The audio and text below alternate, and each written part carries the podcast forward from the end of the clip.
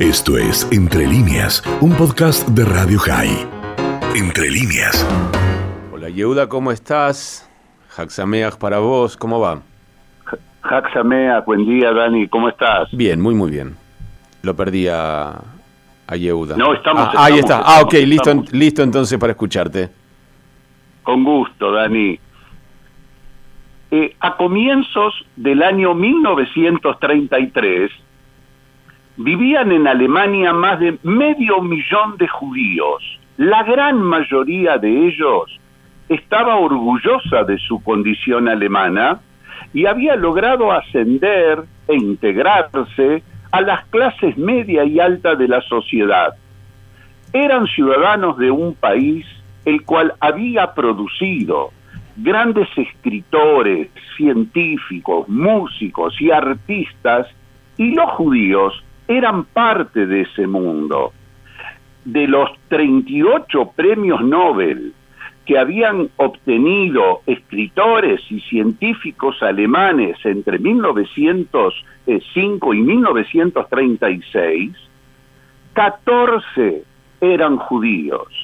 Cuando terminó la Primera Guerra Mundial, más de 100.000 judíos alemanes habían participado en ella y miles de estos fueron condecorados por acto de heroísmo. Los judíos alemanes estaban integrados a su patria Alemania.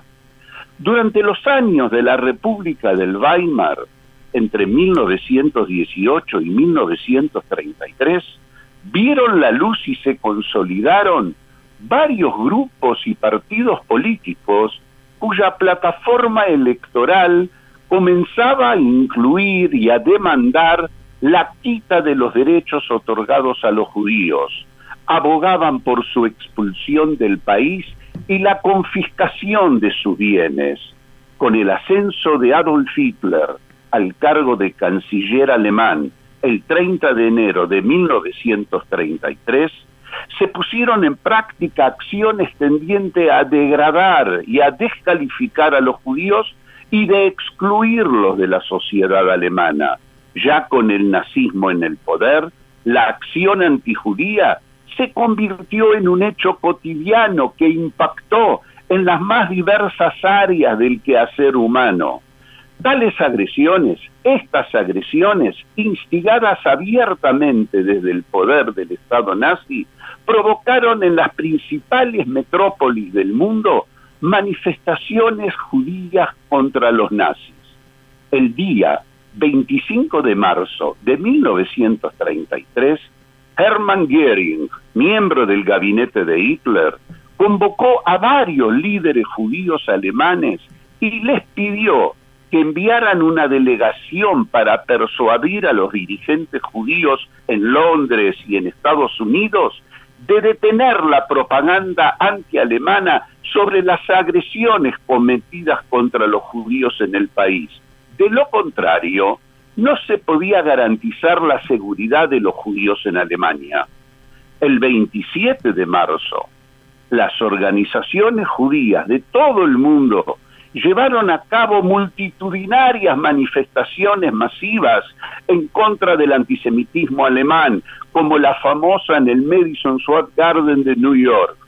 El 28 de marzo, los líderes del Partido Nacionalista se reunieron en la casa del ministro de Propaganda Joseph Goebbels y decidieron realizar un boicot contra los judíos.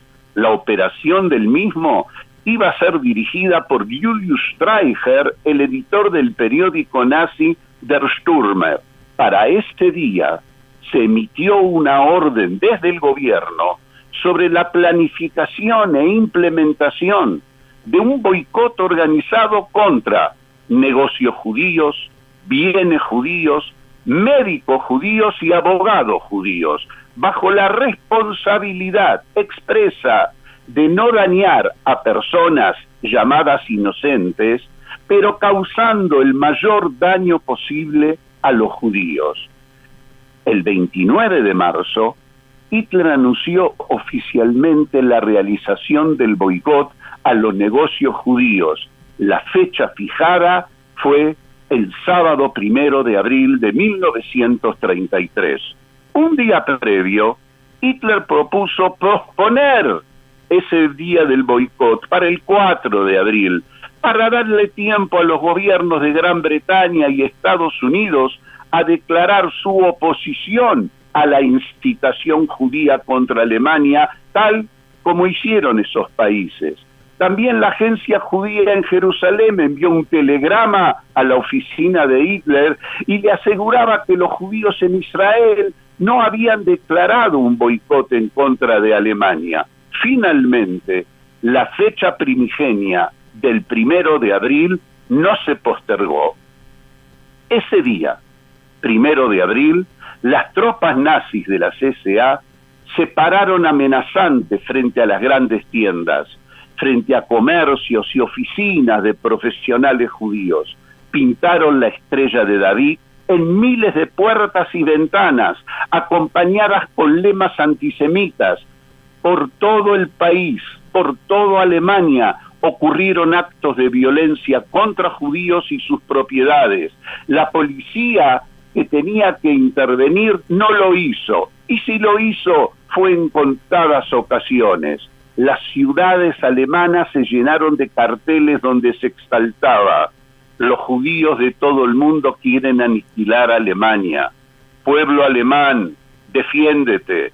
No le compres a los judíos. Los judíos son nuestra desgracia. Judíos a Palestina. Los periódicos se llenaron con fotos de los piquetes organizados por los miembros de la SA junto a ciudadanos alemanes que impedían el acceso del público a los negocios judíos.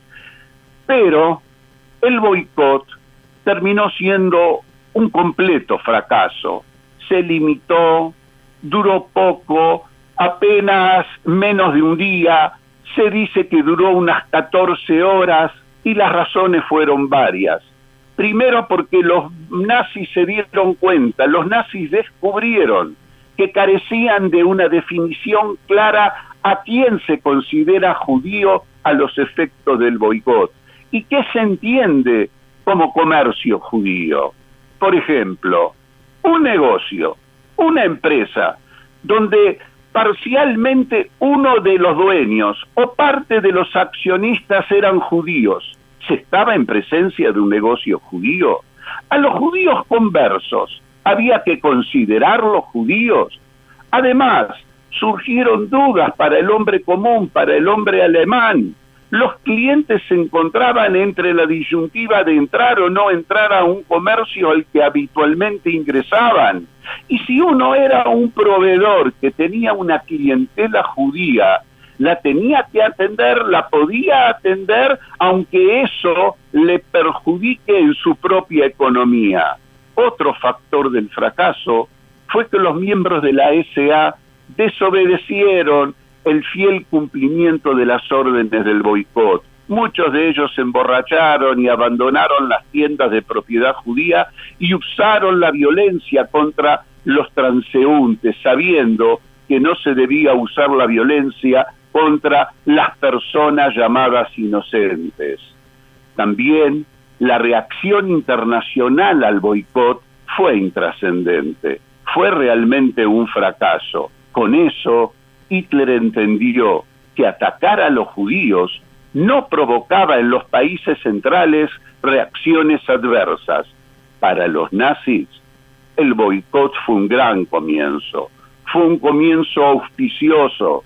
Una semana más tarde el gobierno aprobó una ley que restringía el empleo del servicio civil a los no arios, que significó literalmente la expulsión de los funcionarios judíos de los cargos públicos.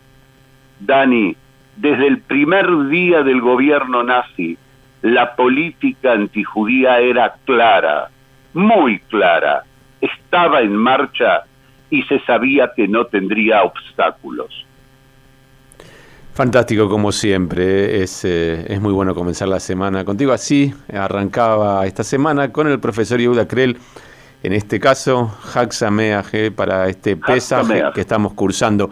Allí estaba el profesor Krell, nosotros seguimos en el coffee. Esto fue Entre líneas, un podcast de Radio High. Puedes seguir escuchando y compartiendo nuestro contenido en Spotify, nuestro portal radiohigh.com y nuestras redes sociales. Hasta la próxima.